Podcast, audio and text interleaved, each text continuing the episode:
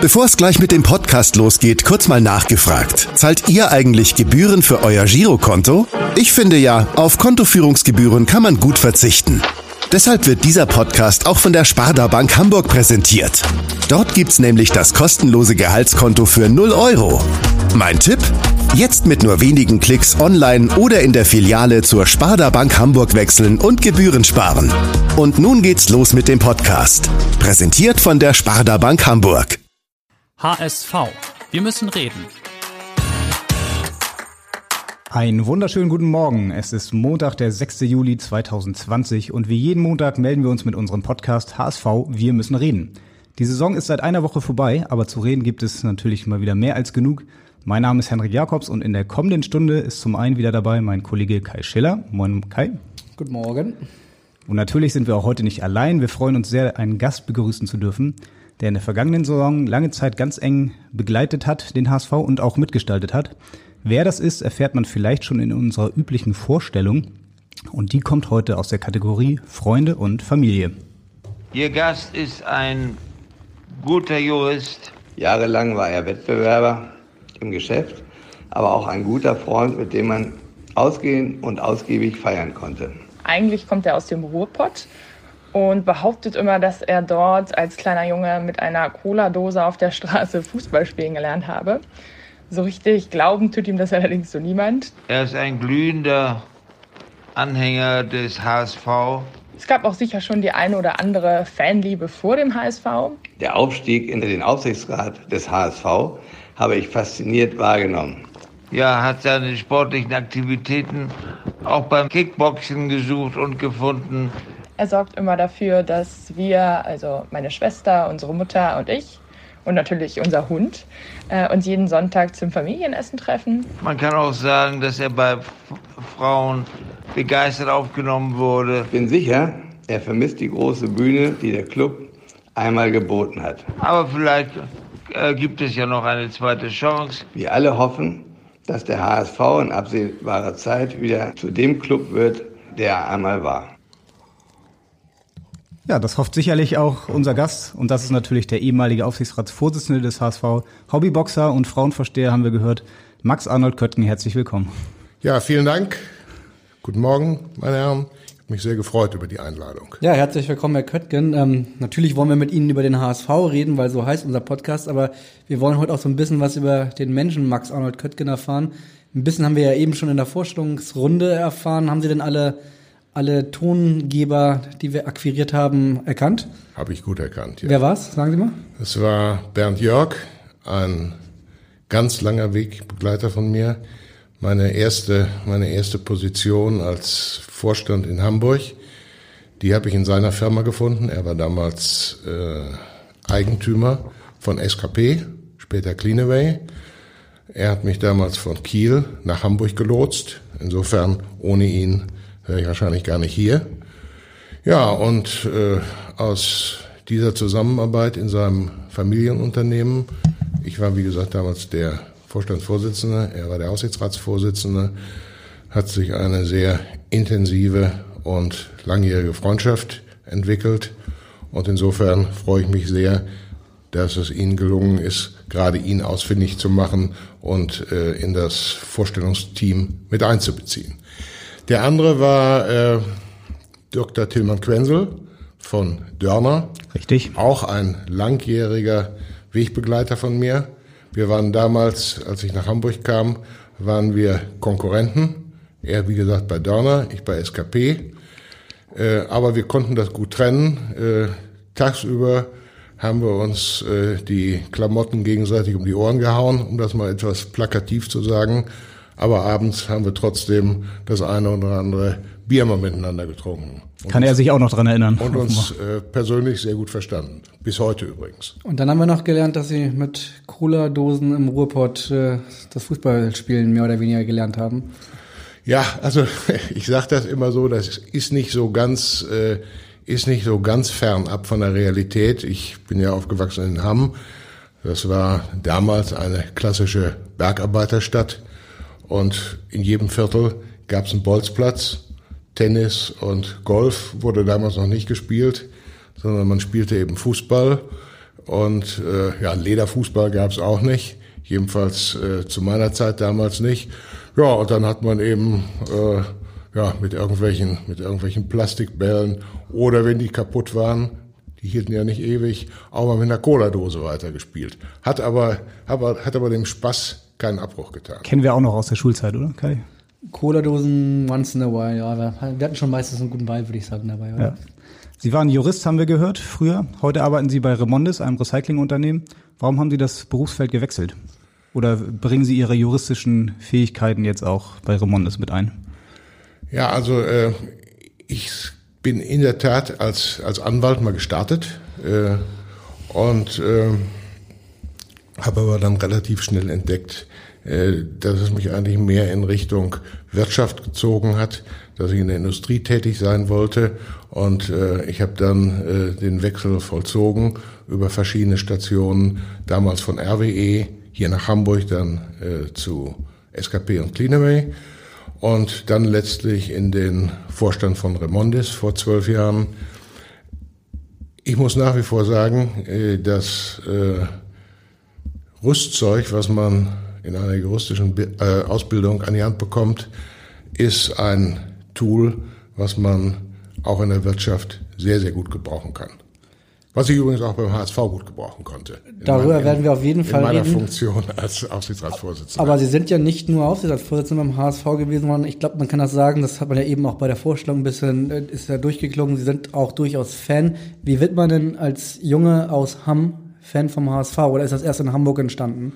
Ja, das, äh, das ist eigentlich erst später entstanden. Also äh, als Junge hätte ich ja eigentlich, was die Regionalität betrifft, äh, na, vielleicht Schalke oder Dortmund-Fan äh, werden müssen.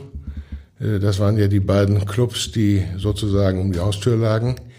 Ich bin allerdings äh, zunächst als junge Bayern München-Fan gewesen und geworden. Das lag eigentlich daran, dass ich also ein, ja, ein glühender Fan und Bewunderer von Franz Beckenbauer war zunächst. Und äh, es ist ja häufig so, wenn man dann als Junge sich äh, äh, ja, in irgendeinen Spieler in Anführungsstrichen verliebt, dann äh, projiziert man das natürlich Klar. auf die Mannschaft und deshalb äh, bin ich zunächst äh, Fan von Bayern München geworden. Äh, als ich dann allerdings nach Norddeutschland kam, das ist ja nun auch schon, ja, wie lange ist das eigentlich her, 30 Jahre und äh, dann vor 1996, also vor 25 Jahren nach Hamburg, da war ich eigentlich dann doch von Anfang an sehr treuer Fan vom HSV. Bin eigentlich bei jedem Heimspiel gewesen.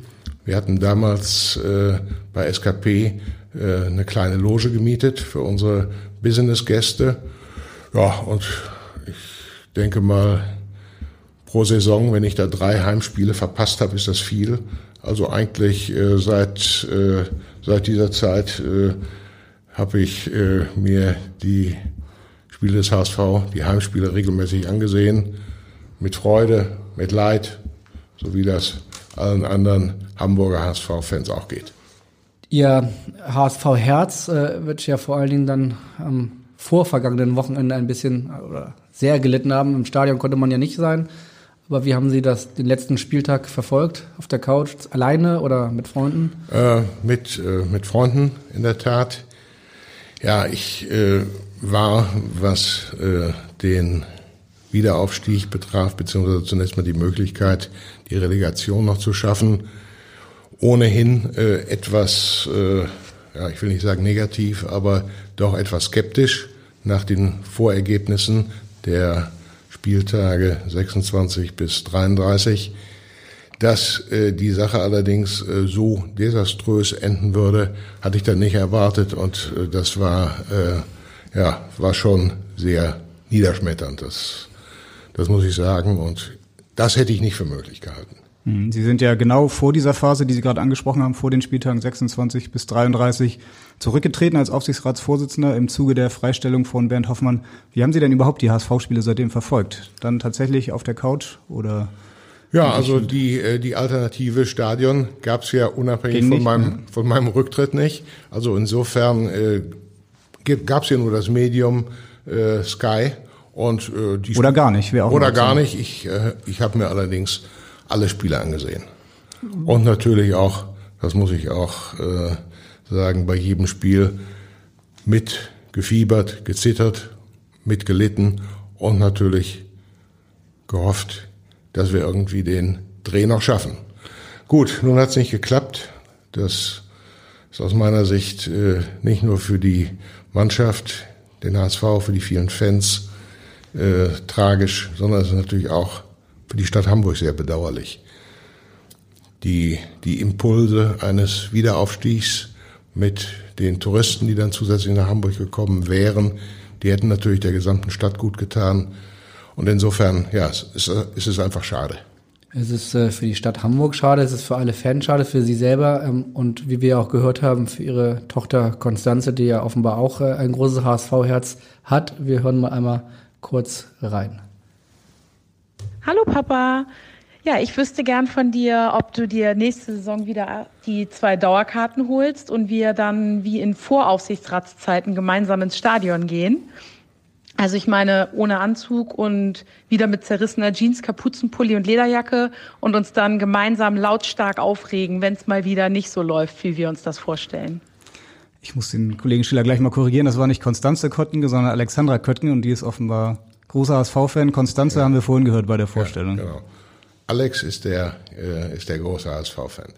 Ja, Alex, äh, ich äh, kann dich da zunächst mal beruhigen.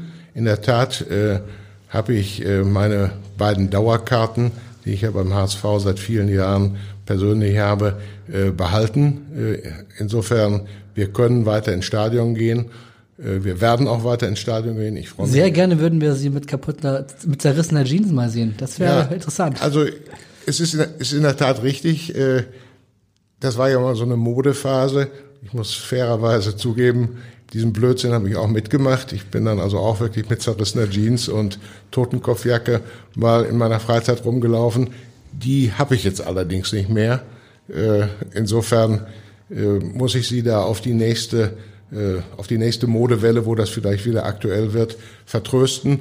Aber ich muss sagen, ich, ich freue mich jetzt auch wieder auf die Spiele, äh, die ich als normaler Fan mir ansehen kann. Die Anspannung, äh, die man als äh, Verantwortlicher empfindet vor dem Spiel, während des Spiels und nach dem Spiel, die ist schon riesengroß und äh, das zerrt schon bisweilen an den Nerven. Und insofern freue ich mich, dass ich äh, dann vielleicht in der neuen Saison, sofern wir wieder vor Zuschauern äh, Spiele sehen dürfen, mit meiner Tochter ganz entspannt bei den anderen Fans sitze und mir dann hoffentlich einen äh, erfolgreichen HSV ansehen kann. Mhm. Sie haben gerade gesagt, Sie die Dauerkarten behalten Sie. War das jetzt überhaupt schon möglich für Sie, da schon mal zu sagen, ich werde auf jeden Fall meine Dauerkarte auch in der neuen Saison behalten, wenn es denn wieder möglich ist? Äh, also wenn ich mich recht erinnere, ist das so bei diesen, bei diesen Dauerkarten, äh, dass es Kündigungsfristen gibt. Und wenn man äh, diese Kündigung nicht ausübt, dann verlängert sich äh, das Bezugsrecht automatisch. So war das bei mir auch. Haben Sie denn, äh, was ja das gute Recht wäre, für die Spieler, die jetzt entgangen sind, dann auch das Geld äh, zurück? Äh, Nein, habe ich nicht gemacht. Hab ich nicht gemacht. Sie haben eben selber gesagt, dass die Verantwortung als Aufsichtsratsvorsitzender oder als Aufsichtsrat ähm, natürlich eine ganz andere ist, als wenn man da einfach nur als Fan hingeht. Diese Verantwortung hatten Sie ja ab 2018. Ähm, als Jens Meyer hat Sie zum HSV in den Aufsichtsrat geholt, wenn wir das richtig in Erinnerung haben. Stimmt es eigentlich, dass äh, Klaus-Michael Kühne Sie vorgeschlagen hat, obwohl er Sie gar nicht kannte? Oder wie war die Geschichte?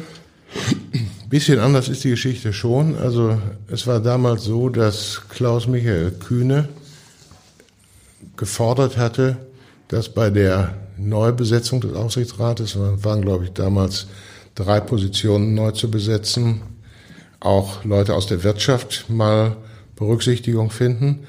Und äh, ein enger Vertrauter von Klaus-Michael Kühne, der mich auch gut kennt, der hat dann Herrn Kühne meinen Namen vorgeschlagen, hat mich dann gefragt, ob ich zur Verfügung stünde. Ich habe eigentlich dann sofort spontan gesagt, natürlich mache ich das, klar.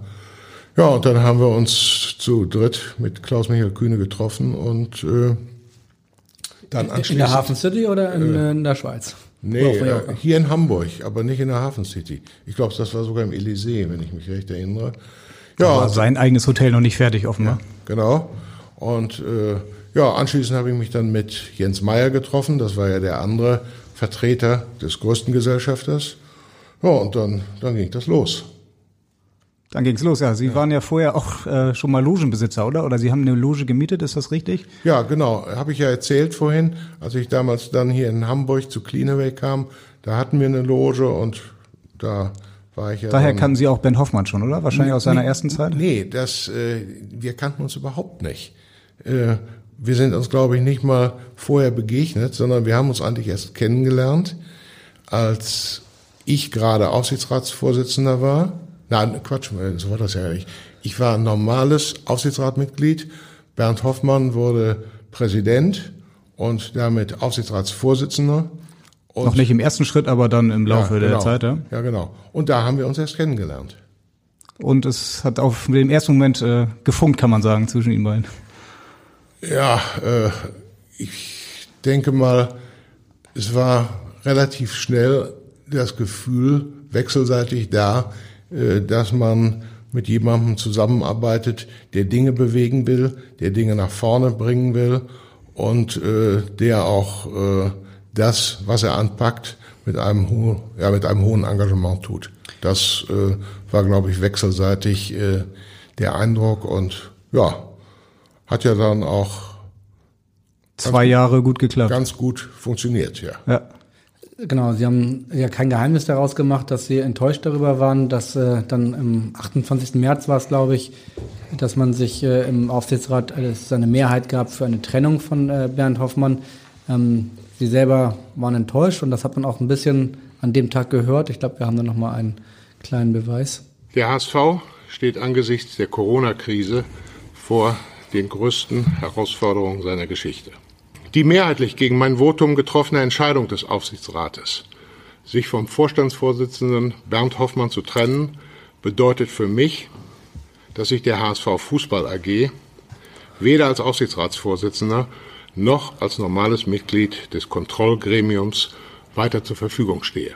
Ich wünsche dem HSV vor allem den vielen treuen Mitgliedern und großartigen Fans viel Erfolg und dass in diesem Jahr der Wiederaufstieg in die Bundesliga gelingt. Ja, der Wiederaufstieg hat nicht ganz geklappt und auch die Besserung ja, in der Führungsetage kann man jetzt wahrscheinlich geteilter Meinung drüber sein, ob das danach besser wurde. Aber man hat schon gehört, Sie waren damals schon enttäuscht und äh, auch ein bisschen traurig. Naja, also äh, ist natürlich so, wenn man, äh, wenn man sehr lange viel Zeit investiert hat für den Club, wenn man das mit großer Freude getan hat, und wenn man auch das Ziel vor Augen hatte, äh, vielleicht äh, den Wiederaufstieg zu schaffen und äh, man sieht dann die Notwendigkeit,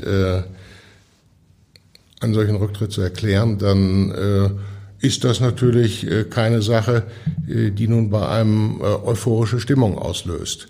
Trotzdem muss ich sagen, die Entscheidung, die ich getroffen habe damals, war keine aus der Emotion getroffene Entscheidung, sondern es war eine Entscheidung, die ich mir sehr wohl vorher überlegt habe und äh, die auch, ja, wie gesagt, eine, eine Entscheidung des Verstandes und auch aus meiner Sicht eine Entscheidung der Konsequenz gewesen ist. Sie haben damals, bevor die Sitzung angefangen hat, es war ein Sonnabendvormittag, ich glaube um 10, haben Sie am Vorabend bereits Ihr Rücktrittsschreiben äh, zu Papier gebracht, oder? Da sind Sie, wie fast immer, bestens informiert. Das ist so. Allerdings nicht äh, mit der Intention, die Rede auch zu halten, zurückzutreten, äh, sondern mit der Intention, für den Fall, äh, dass ich die Entscheidung, so wie ich sie dann getroffen habe, treffen musste, vernünftig vorbereitet zu sein und allen Fans, allen Mitgliedern eine glasklare Begründung dann auch zu liefern. Ähm, jetzt war der Tag so, wie er war. Sie haben am Ende, haben wir eben gehört, gesagt, Sie wünschen und hoffen, dass der HSV dann trotzdem aufsteigen wird. Wir wissen heute, dass dazu ist es nicht gekommen. Was ist aus Ihrer Sicht der Hauptgrund dafür oder gibt es mehrere Gründe, warum dann nach dem Corona-Neustart die Saison so am Ende verlaufen ist, wie sie verlaufen ist? Ja, das ist äh, für mich jetzt äh, von außen relativ schwer zu beurteilen. Also alle Äh, alle haben sich ja gefragt, was, äh, was ist mit der Mannschaft passiert. Äh, ich weiß es ehrlich gesagt auch nicht.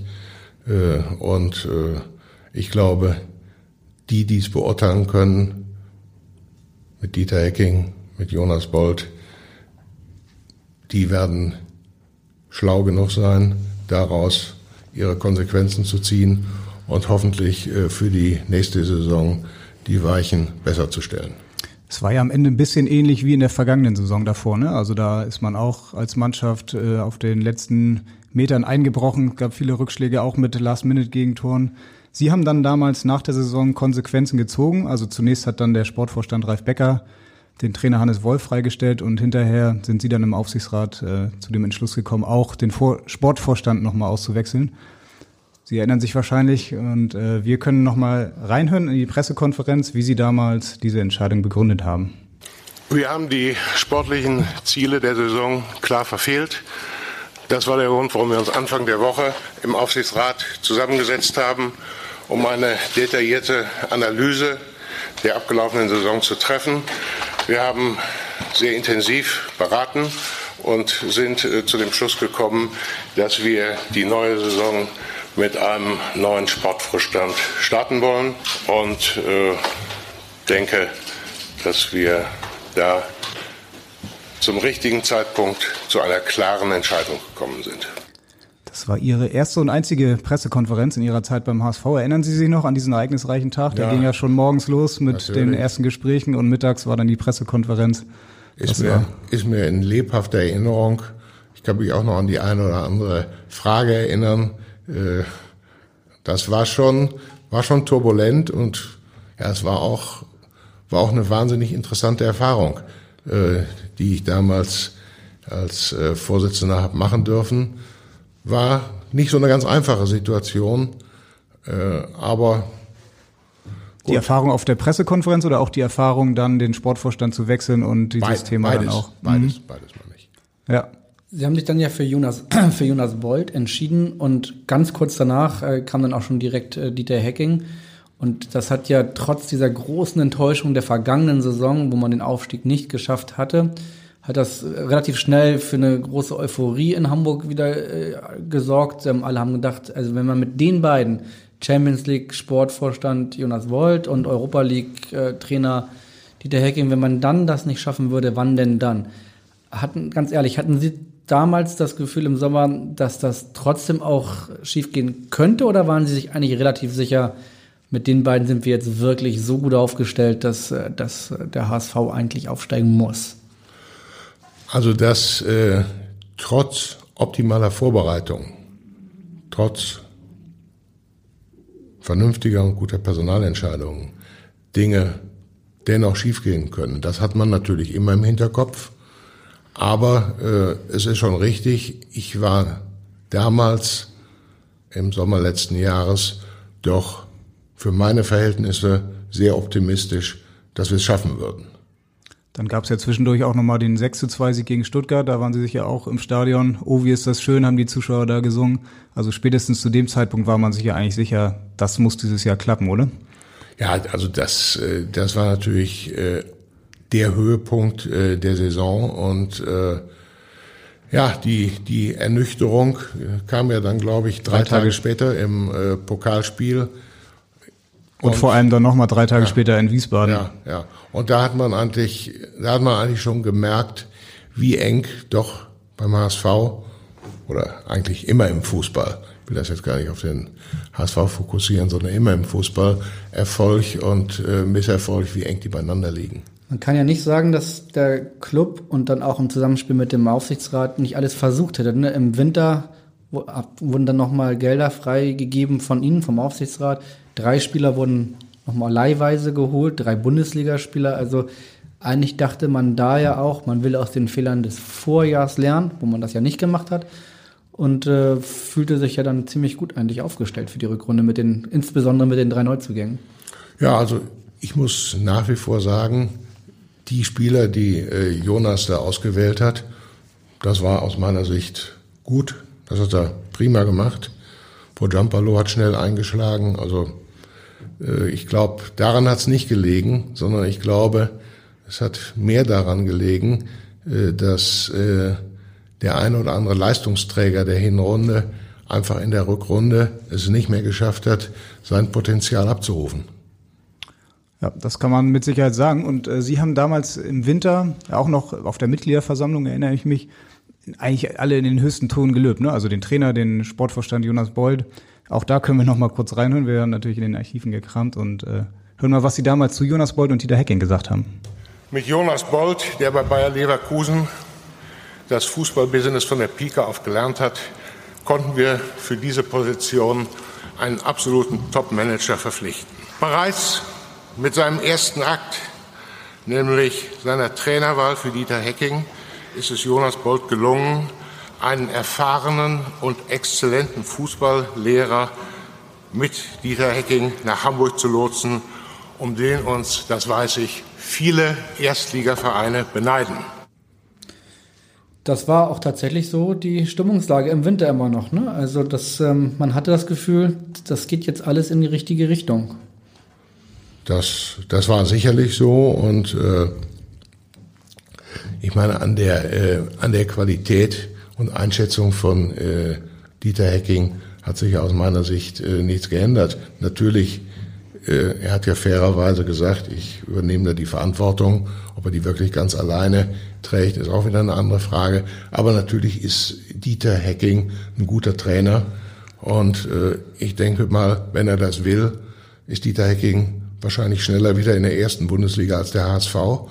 Äh, und äh, insofern, also es gibt keinen Grund aus meiner Sicht, die Einschätzung, äh, die ich damals auf der Mitgliederversammlung abgegeben habe, zurückzunehmen.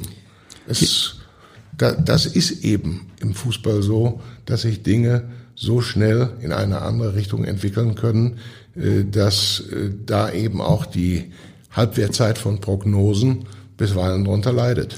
Das gilt mit Sicherheit auch für Ihre Prognosen für den Vorstand damals. Sie haben ja nicht nur Jonas Bold äh, gelobt, Sie haben auch Frank Wettstein, den Finanzvorstand, gelobt für seine Arbeit, Bernd Hoffmann sowieso. Wenig später, nach dieser Mitgliederversammlung, wurde dann zum ersten Mal so ein bisschen bekannt, dass es da im Vorstand möglicherweise Unstimmigkeiten gibt. Da kam dann der geplatzte Transfer von Robert Bojenik. Und da hat man dann mitbekommen, dass es da möglicherweise Spannungen gibt. Wann haben Sie davon mitbekommen? Auch zu diesem Zeitpunkt schon? Naja, äh, es gibt natürlich in einem Vorstandsgremium, insbesondere wenn man drei sehr selbstbewusste Vorstände hat, immer mal Reibungspunkte und äh, Diskussionen. Äh, das habe ich ja damals auch schon, glaube ich, im Interview mit Ihnen gesagt. Das ist für mich auch gar nicht äh, dramatisch, äh, wenn drei Vorstände äh, mal in einzelnen Punkten unterschiedlicher Meinung sind, äh, sich vielleicht auch mal in der Sache wirklich intensiv streiten.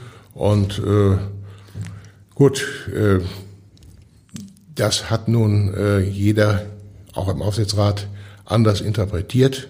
Das ist ja auch jedermanns gutes Recht, aus solchen Dingen seine eigenen Schlüsse zu ziehen. Und äh, ja, der Prozess und die Entscheidung ist dann ja so abgelaufen, wie wir es alle wissen. Es hat dann ja genau ungefähr nochmal, würde ich sagen, sechs Wochen, sechs bis acht Wochen gedauert, bis ähm, diese äh, unterschiedlichen Stimmungen im, im, Vorstand dann doch äh, ein bisschen als mehr wahrgenommen wurden. Und dann ein Abendblattartikel hat dann dazu geführt, der große Streit oder der große Knall war, glaube ich, die Überschrift. Vor diesem Artikel saßen wir ja auch einmal kurz mit Ihnen zusammen, haben Sie informiert, ähm, dass wir diesen Artikel planen und äh, wollten mit Ihnen darüber sprechen und haben wir dann ja auch gemacht. Ähm, der Artikel hat dann schon dazu geführt, dass, äh, dass im Hintergrund die Gespräche intensiviert worden sind. Als der Artikel erschien, war Ihnen zu dem Zeitpunkt immer noch, hatten Sie da die Hoffnung, irgendwie, das ist, in der Sache kann man streiten, aber, aber irgendwie reißt euch mal zusammen oder hatten Sie schon die Befürchtung, das kann jetzt hier, ähm, wie die Überschrift es andeutete, zum großen Knall führen? Das habe ich damals für möglich gehalten, dass das so kommt. Ähm, meine Intention, auch das ist bekannt, insofern kann ich das hier an dieser Stelle wiederholen. Meine Intention war, äh, die drei Vorstände zumindest äh, dahin zu motivieren, bis zum Ende der Saison die Sache auch äh, gemeinsam weiterzuführen. Sie haben dann ja auch nochmal zusammen mit Teilen des Aufsichtsrats die drei Vorstände zu Einzelgesprächen ähm, gebeten. War Ihnen nach diesen Einzelgesprächen dann klar, dass es in dieser Konstellation nicht weitergehen kann? Oder haben Sie selbst da noch gehofft, dass man das irgendwie noch in die richtige Richtung drehen kann? Nein, es war, es war schon erkennbar, äh, dass die Sache schwierig werden würde. Das ist sicherlich richtig. Und Ihr ähm, nicht Langzeitplan, aber mittelfristiger Plan wäre dann gewesen, hoffentlich doch irgendwie bis Saisonende. Und was, was wäre dann Ihre Schlüsse gewesen? Oder wäre, wäre das Saisonende für Sie offen gewesen, ob dann die Konstellation so, wie sie jetzt ja ist, mit äh, Jonas Bolt und, äh, und ähm, Frank Wettstein, oder hätten Sie auch sich vorstellen können, beim Vorstandsvorsitzenden Bernd Hoffmann ist ja kein Geheimnis, dass Sie ein gutes Verhältnis haben und dass Sie seine Arbeit sehr schätzen ähm, und dann dazu einen neuen äh, Sportvorstand aussuchen könnten. Naja, also solche, solche Entscheidungen, äh, die, die kann man ja jetzt nicht abstrakt nachstellen, sondern das, äh, das wissen Sie auch, solche Entscheidungen sind natürlich auch immer sehr stark davon abhängig, wie dann die Saison zu Ende gegangen wäre.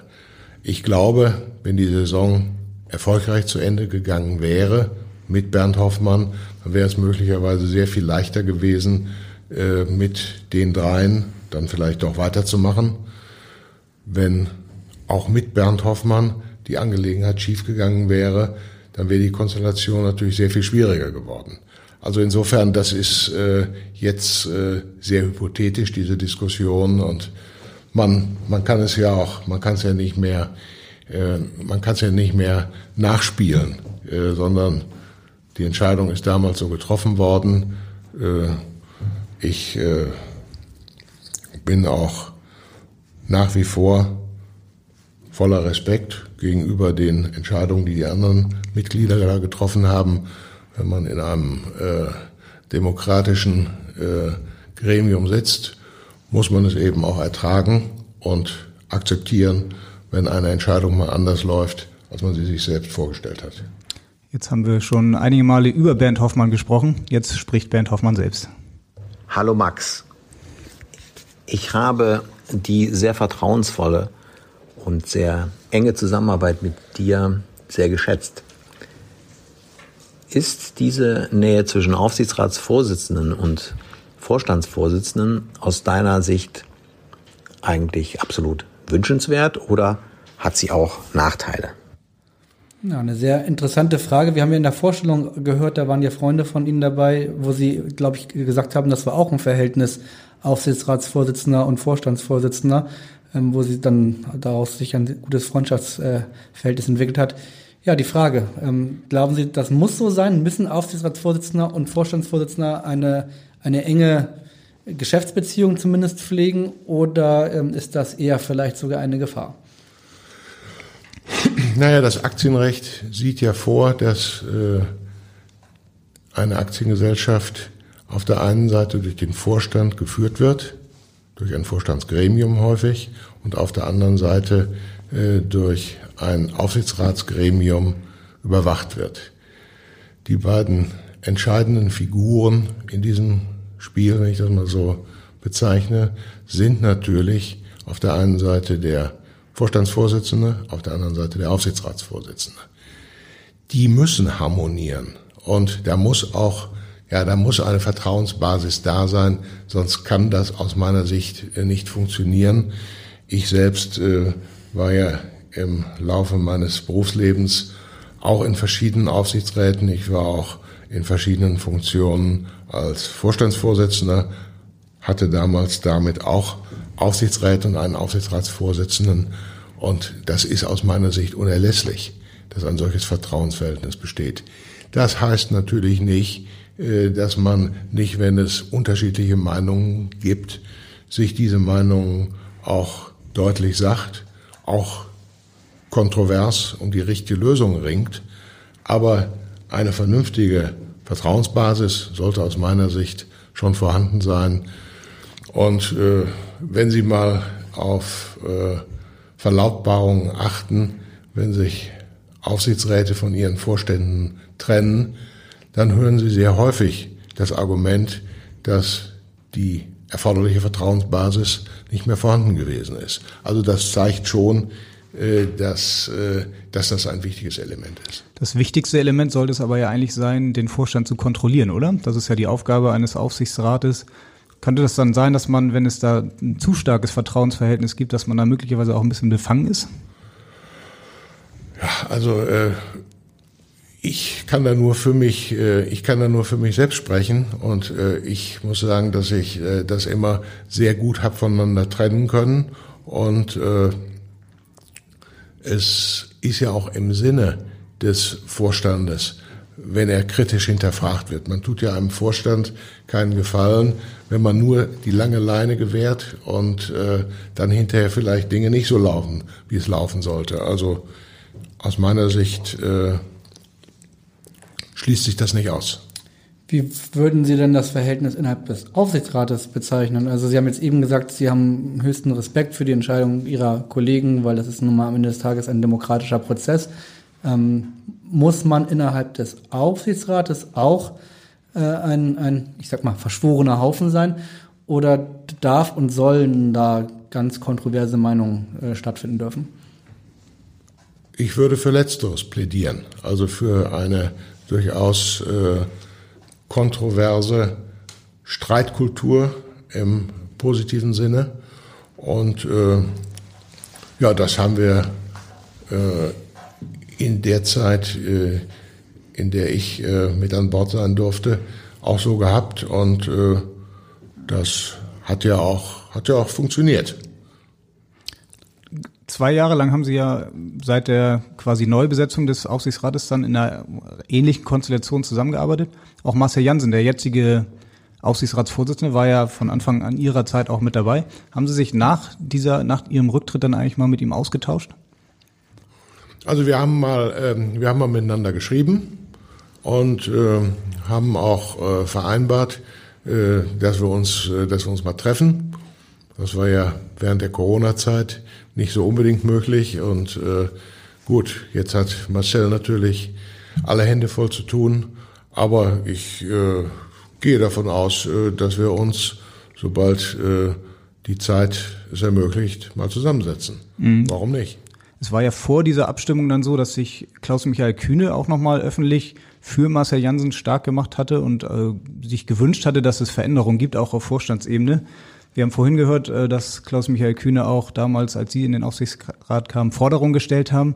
Glauben Sie, dass diese, diese, dieser Wunsch von Herrn Kühne oder seine, seine Meinung für Marcel Janssen diese Abstimmung dann im Aufsichtsrat beeinflusst hat? Das kann ich mir nicht vorstellen. Die, ähm, Henrik hat es ja eben schon gesagt, äh, dass äh, Sie ja eigentlich sozusagen in Anführungsstrichen ein kühne Kandidat ursprünglich mal waren, ne, haben Sie ja vorhin eben selbst erzählt, als Sie in den Aufsichtsrat gekommen sind. Äh, jetzt ist ja bekannt, dass Herr Kühne ein großer Fan ist, aber auch sehr äh, emotional dabei ist. Ich erinnere mich immer an viele E-Mails, die er früher geschrieben hat, äh, gerne auch mal nachts. Also, haben Sie eigentlich auch immer E-Mails von ihm bekommen als Aufsichtsratsvorsitzender? Ja, natürlich habe ich von ihm auch E-Mails bekommen. Also äh, Herr Kühne äh, bezieht äh, alle in seine Überlegungen mit ein. Diese, das haben Sie schön formuliert. Diese, diese Ehre ist mir auch zuteil geworden. Jetzt ist ja natürlich die grundsätzliche Frage, die jetzt seit ein paar Tagen, aber ja eigentlich immer ehrlicherweise beim HSV diskutiert wird. Wie geht es weiter und wie geht es weiter mit Herrn Kühne? Ähm, ist ja kein Geheimnis, er hat jetzt rund 20 Prozent der Anteile des HSV.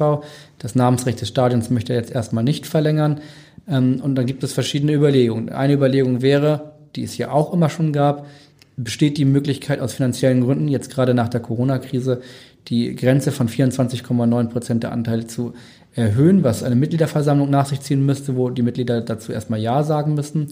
Oder soll man das auf gar keinen Fall machen und dann gäbe es sozusagen das krasse Gegenbeispiel, äh, das Gegenteil davon, nämlich die Anteile von Herrn Kühne zum Teil sogar zu verkaufen, was er selbst äh, letztens angedeutet hat, dass er das gerne machen wollen würde. Wie stehen Sie zu der ganzen Diskussion?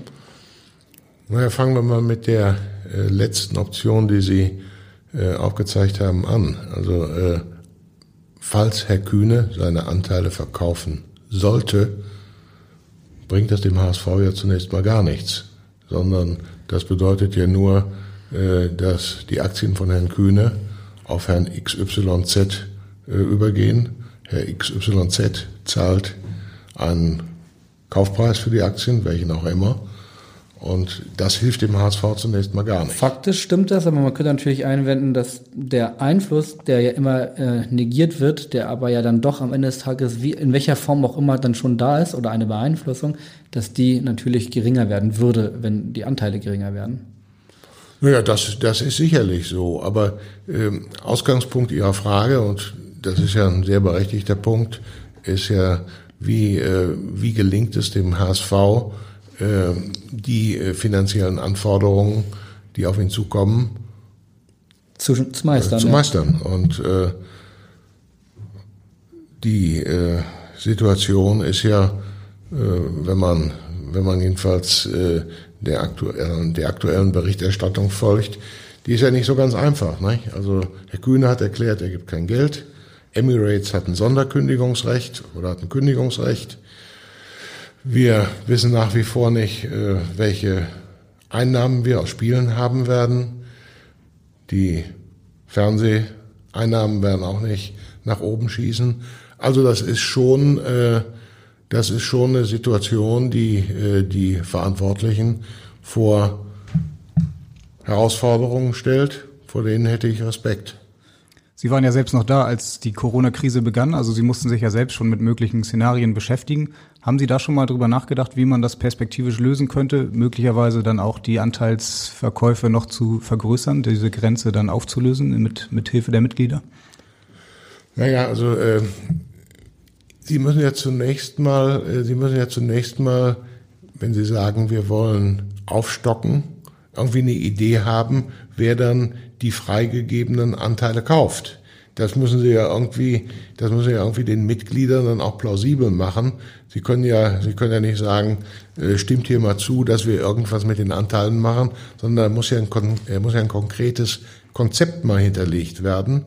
Und, äh, und soweit, äh, soweit waren die Überlegungen jedenfalls zu diesem Zeitpunkt noch nicht gediehen. Das ist ja auch weniger, muss man ja auch mal klar sagen, eine Entscheidung äh, des Aufsichtsrates, sondern das sind ja eigentlich Entscheidungen, Aufstockung von Anteilen, Verkauf von Anteilen, die sich auf der Ebene HSV e.V. abspielen. Der HSV e.V. hat ja die 75 plus X Anteile und der muss ja entscheiden, was er damit macht. Entschieden hat er noch nicht, aber es ist ja jetzt auch kein Geheimnis, dass Marcel Jansen als Präsident des e.V. und jetzt dann als ihr Nachfolger, als Aufsichtsratsvorsitzender, ähm, äh, durchaus signalisiert hat, diese Tür auf keinen Fall zu schließen. Und wenn Sie sagen, man braucht ja erstmal ein Konzept, dann stimmt das natürlich. Aber dieses Konzept kann ja in der momentanen Lage nur einen Namen tragen, nämlich Klaus-Michael Kühne. Es gibt ja keine anderen Interessenten und gab es auch nicht. Das war ja seit 2014 ein bisschen die Krux, dass man gehofft hat, da kommen jetzt strategische Unternehmen wie Adidas und, und Emirates oder keine Ahnung wer um die Ecke, um da einen gewissen Preis zu zahlen. Es war ja aber immer nur Klaus-Michael Kühne. Und er hat ja zumindest Bereitschaft signalisiert, ähm, über, einen, über eine Anteilserhöhung über die 24,9 Prozent, die er ja gerne gehabt hätte, ähm, darüber nachzudenken. Ja, wie gesagt, also ich, äh, ich kann über äh, ich kann über den äh, aktuellen Stand der Gespräche äh, genau wie Sie auch nur spekulieren. Bislang. Aber Sie können, aber Sie können eine Meinung haben. Äh, bislang kenne ich nur die Erklärung, äh, die ja auch über die Medien verbreitet wurde, dass Herr Kühne sich ein weiteres Engagement nicht vorstellen kann. Hat er aber auch schon häufiger gesagt und dann kam ja. es doch wieder ganz anders. Gut, das, das ist natürlich auch ein Punkt, den man sich äh, mal, ich glaube, unabhängig von Herrn Kühne überlegen muss.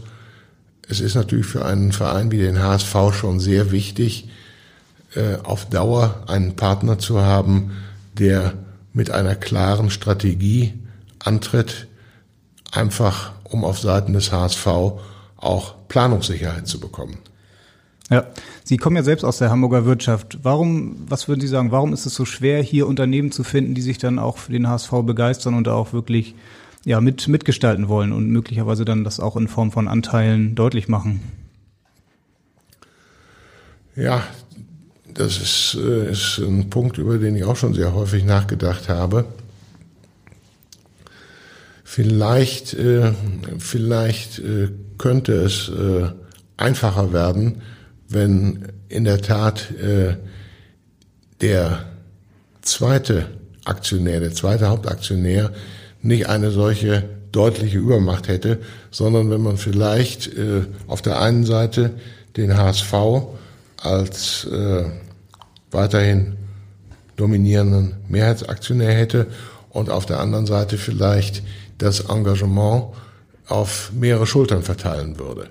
Das ist übrigens eine Forderung, die äh, auch Herr Kühne selbst häufig gestellt hat. Er hat häufig gesagt, ich fände es begrüßenswert, wenn sich neben meiner Person auch andere engagieren würden. Mhm. Vielleicht kann kann das ein Weg sein. Ja, offenbar traut sich das keiner. Ich, mir fällt gerade das Beispiel Arminia Bielefeld ein. Da gab es auch über lange Jahre Gary Weber im Hintergrund als wichtigsten Geldgeber. Und der war so dominant, dass sich eigentlich viele mögliche andere Partner dann nicht getraut haben, da an seiner Seite was zu machen. Und dann nach seinem Rückzug plötzlich fanden sich sehr viele ähm, Partner, regionale Partner auch, die dann gemeinsam dieses Bündnis Ostwestfalen aufgestellt haben und damit Arminia Bielefeld auf einen guten Weg geführt haben. Könnten Sie sich sowas vorstellen beim HSV? Das könnte ich mir sehr, das könnte ich mir sehr gut vorstellen. Ich meine, ist natürlich so, wenn jemand sagt, ich möchte mit einer großen Firma dann auch äh, stärker in Erscheinung treten, dann möchte er natürlich nicht im, im Schatten eines anderen ganz Großen stehen, sondern er möchte vielleicht sagen, so wie Sie das für Bielefeld richtig beschrieben haben, ich äh, finde eigentlich ein Konzept, bei dem ich als Unternehmer mit vielen anderen auf Augenhöhe agiere, äh, ganz smart. Also insofern äh, das sagte mir schon der gesunde Menschenverstand, dass das äh, funktionieren kann. Und äh, die Praxis bei Arminia Bielefeld, so wie Sie es gerade geschildert haben, hat es ja auch bewiesen, dass das durchaus ein Modell sein könnte. Aber also ich bin nicht hier, um den jetzt Verantwortlichen Ratschläge zu geben. Das müssen die alles selbst entscheiden. Und äh, ich hoffe, dass äh, diejenigen, die das zu entscheiden haben, das mit einer glücklichen Hand entscheiden und ganz, ganz viel Erfolg dabei haben. Dann eine letzte Nachfrage dazu, aber wenn ich Sie richtig verstanden habe, dann sagen Sie, natürlich muss der HSV e.V. der Mehrheitseigner bleiben, aber der sollte dann doch ein bisschen von seinen Anteilen abgeben, was bedeuten würde, Sie wären, würden schon plädieren für eine, eine Lockerung der 24,9, der internen 24,9 HSV-Regel. Ja, das, das hängt davon ab, äh, in welcher Konstellation das passiert, das hängt davon ab, äh, wer sich da engagiert. Sind das, so wie wir es gerade diskutiert haben, äh, nur einer oder sind das mehrere? Also das kann man, glaube ich, äh, das kann man, glaube ich, nicht so, das kann man so abstrakt nicht entscheiden, sondern da kommt sehr darauf an, äh, mal das konkrete Konzept zu sehen und äh, dann muss das natürlich mit den Verantwortlichen im Club mit den Mitgliedern, mit den Fans äh, äh, diskutiert werden. Und gut, das warten wir mal ab. Mhm. Bernd Hoffmann hat ja in seiner Zeit als Vorstandsvorsitzender immer betont, dass es wichtig ist, sich auch unabhängig von Klaus-Michael Kühne zu machen und seinen Einfluss möglicherweise auch zu verringern. Zu seinem Team gehört ja auch Thomas Schulz, der ist auch im Zuge seiner Freistellung zurückgetreten im Aufsichtsrat. Haben Sie das Gefühl, dass der Aufsichtsrat aktuell möglicherweise jetzt ein bisschen zu einseitig besetzt ist, was auch die Ausrichtung zu Herrn Kühne angeht?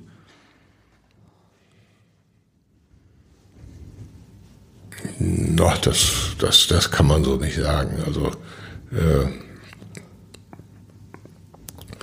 diejenigen, die da jetzt sitzen, das sind ja auch, das sind ja alles erfahrene, erfahrene Leute, äh, Anwälte, Wirtschaftsprüfer und so weiter, die, die werden schon sorgfältig abzuwägen wissen, äh, wie sie äh, mit den Herausforderungen, die jetzt äh, zu meistern sind, umgehen werden. Über Thomas Schulz haben wir eben ganz kurz gesprochen. Jetzt hören wir nochmal, was Thomas Schulz zu sagen hat. Hallo, lieber Max. Hier ist Thomas Schulz, der Vizepräsident vom Hamburger SV Sportverein. Ja, ich habe dir auch eine Frage mitgebracht. Also zunächst einmal möchte ich dir nochmal danken für deine Zeit im Aufsichtsrat. Die war immer sehr fruchtsam und ich hatte das Gefühl, dass wir vom EV mit dir als Aufsichtsratsvorsitzenden sehr gut zusammenarbeiten konnten. Jetzt meine Frage.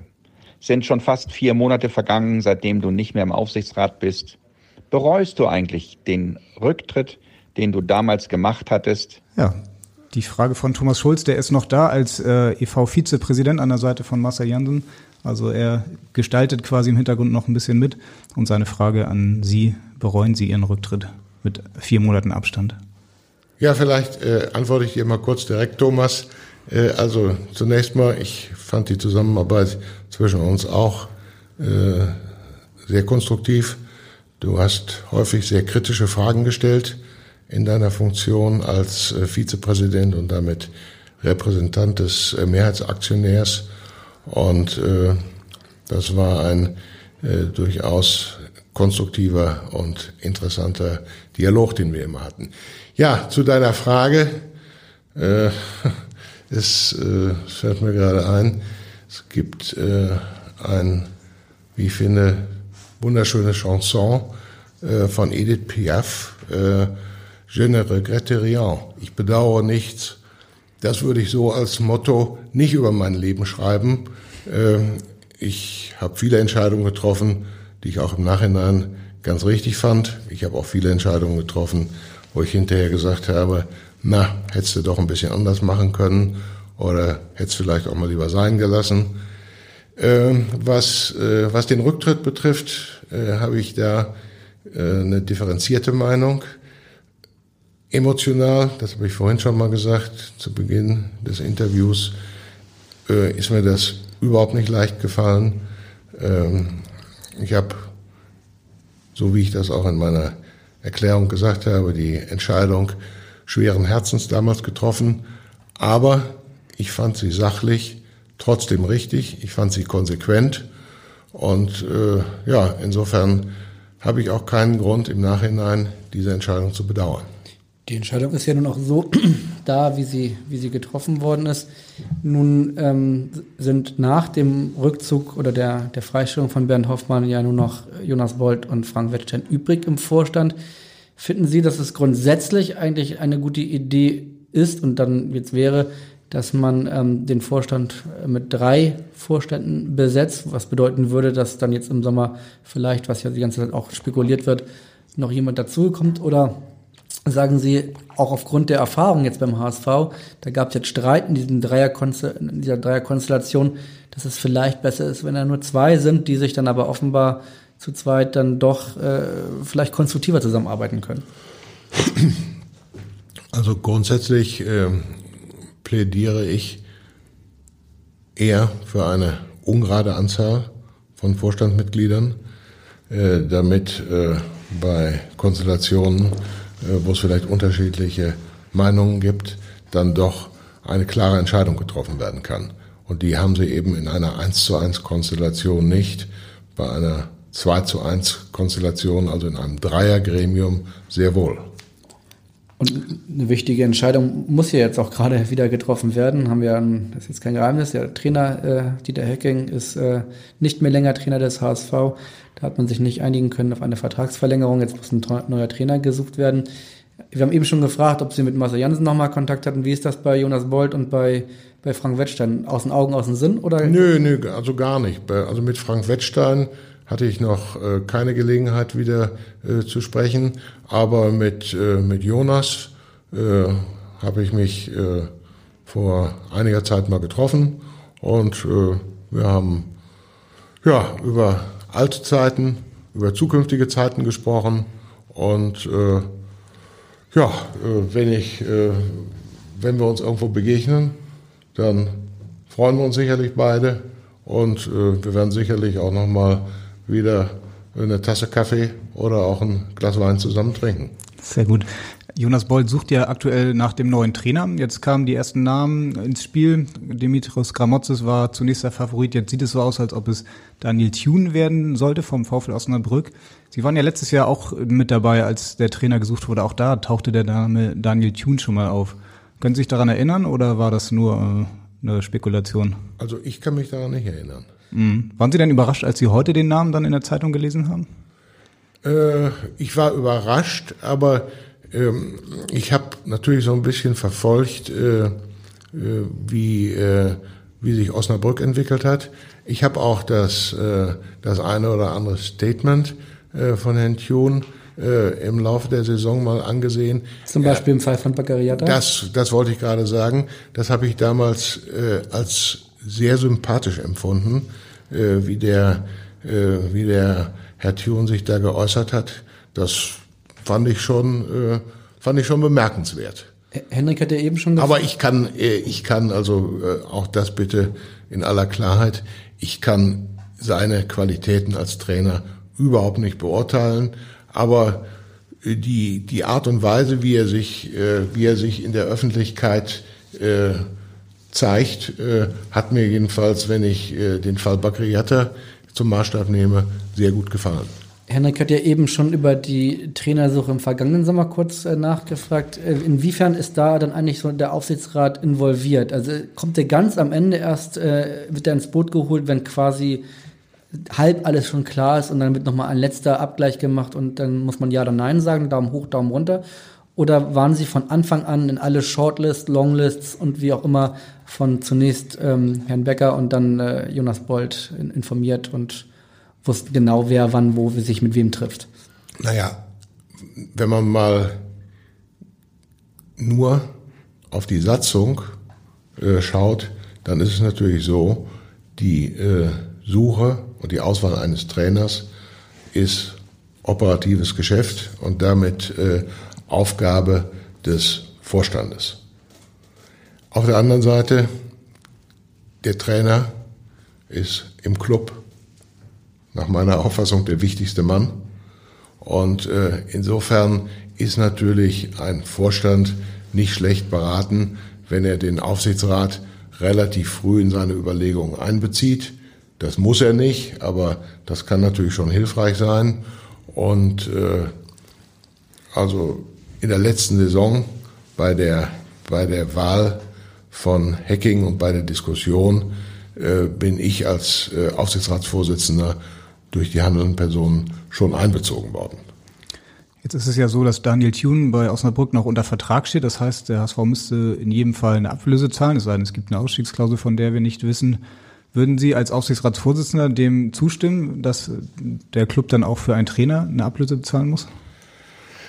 Das, äh, das hängt, glaube ich, immer sehr stark vom Einzelfall ab. Das hängt davon ab, äh, welche Alternativen äh, am Markt da sind. Das, das hängt davon ab, wie stark jetzt wirklich, selbst wenn Alternativen da sind, der, der Fokus auf gerade diesen einen Trainer gerichtet ist. Also das, das ist, glaube ich, eine Frage, die man, äh, die man situativ entscheiden muss. Also ein grundsätzliches Nein gibt es dann nicht. Ne? Also wenn, wenn es überzeugend ist, dann muss man quasi in den sauren Apfel beißen und dann auch eben ein paar Euro zahlen.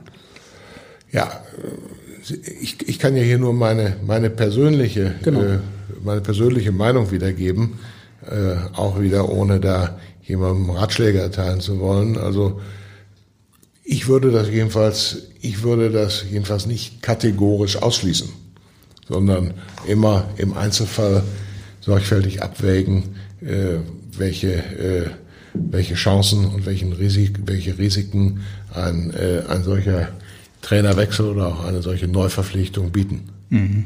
Jonas Bold wird auf jeden Fall noch ein bisschen kämpfen müssen um die Ablöse mit dem VfL Osnabrück. Stichwort kämpfen, ist das eigentlich richtig? Wir haben am Anfang mal gehört, äh, Sie waren Kickboxer oder Boxer. Äh, können Sie das nochmal aufklären, was es damit auf sich hat? Ja, das, äh, das äh, tue ich gern. Also äh, ich bin in der Tat mit 49 Jahren zum Boxen gekommen. Eigentlich, äh, eigentlich George Foreman, Alter. Äh, äh, ja. Eigentlich mehr durch Zufall. Ein guter Freund von mir hier aus Hamburg, äh, mit dem saß ich abends zusammen und wir sprachen so über Sport und äh, übers, übers Joggen, was wir damals beide schon machten. Und er sagte dann, das, irgendwie ist das doch langweilig, immer nur, immer nur zu laufen. Wollen wir nicht mal was Richtiges machen? Ich sagte, was meinst du denn? Er sagte, wir können doch mal zum Boxen gehen. Ja, und äh, dann habe ich zu ihm gesagt, äh, wo geht man denn dahin? Ja, er sagte, wir fragen mal. Wenn es hier so als Boxtrainer gibt in Hamburg, da gibt es bestimmt welche. Ja, und äh, gesagt, getan. Dann haben wir da eine Probestunde gemacht und äh, ja, wir sind beide dabei geblieben. Er ist auch heute noch dabei. Ich bin heute noch dabei. nach zwölf Jahren, macht das immer noch jede Woche mit, äh, ja, mit großer Begeisterung. Das ist ein, ein Sport, äh, der einen unglaublich fordert, äh, aber der einem auch äh, ein hohes Maß an, äh, an Fitness dann gibt, wenn, Mhm. man, wenn man das regelmäßig macht. Da geht's dann um Fitnessboxen oder standen Sie tatsächlich auch mal im Ring? Also im Ring stand ich nicht, aber äh, auch beim auch beim Fitnessboxen äh, ja haben sie haben sie richtig ein Gegenüber, äh, mit dem sie sich dann da äh, im Ring oder auch nicht im Ring einfach auf der Matte äh, dann mal so ein bisschen messen können. Wir sind ja tief in die Recherche gegangen und wenn wir richtig informiert sind, dann soll Ihre Fürhand Cross äh, ziemlich, äh, ziemlich gut sein. Ja, äh, das, das jetzt, jetzt kann ich mir fast schon vorstellen, äh, wer die Quelle ist. Äh, Dann wollen wir mal die Quelle hören. Hallo Max, hier ist dein Freund und Boxtrainer. Ich erinnere mich immer gerne daran, wie du dich erfolgreich mit deiner Führhand Cross durchgesetzt hast. Daher meine Frage, wann bist du bereit für das nächste Sparring? Ja, das war Frank Otto, Ja. Ihr Boxtrainer. Ist das auch Ihr erster Boxtrainer gewesen, direkt Ja. vor zwölf Jahren? Ja, ja, ja, ja, ja, ja. Ja, also äh, lieber Frank, äh, das, äh, das Angebot, äh, wieder Sparring zu machen, nehme ich gerne an. Allerdings nicht so gerne mit dir als äh, früherem Vize-Weltmeister im Kickboxen. Ähm, ich wäre dir doch dankbar, wenn du einen Sparringpartner äh, für mich suchen könntest, mit dem ich dann dann auf Augenhöhe die Sache ausmachen kann. Sonst äh, ist es mir doch äh, etwas zu riskant. Uns hat es auf jeden Fall sehr gefreut, dass Sie mit uns jetzt eine knappe Stunde, eine gute Stunde in den Ring gegangen sind. Äh, hat uns sehr gut gefallen. Vielen Dank dafür. Haben sich auch gut geschlagen, würde ich sagen. Ich, ich habe zu danken. Ich muss sagen, hat mir viel Freude gemacht. Ich äh, habe natürlich mir vorher ihren, ihr Format, was ich toll finde, angesehen. Und äh, ja, also nochmal ganz herzlichen Dank für die Einladung. Wenn Sie sich die angehört haben, dann wissen Sie ja, dass wir zum Abschluss immer eine Frage stellen. Die Saison ist ja jetzt vorbei. Die Frage lautete immer, steigt der HSV auf? Von daher können Sie vielleicht zum Abschluss aber nochmal Ihre persönliche Prognose aufstellen. Wann steigt denn der HSV wieder auf?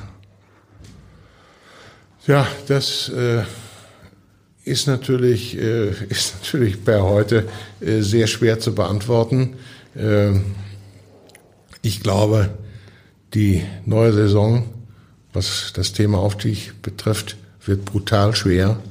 Äh, da sind jede Menge Kandidaten, äh, denen man zutrauen kann, zutrauen muss, um die direkten und auch indirekten Aufstiegsplätze mitzuspielen. Düsseldorf, Paderborn, möglicherweise Werder Bremen, man weiß es ja nicht, aber auch wenn es nicht Werder Bremen ist, Heidenheim haben wir gesehen, ist richtig stark. Dann wird sicherlich der eine oder andere, den man in dieser Saison nicht auf der Rechnung hatte, mit dazukommen. Hannover, nach allem, was ich höre, wird aufrüsten.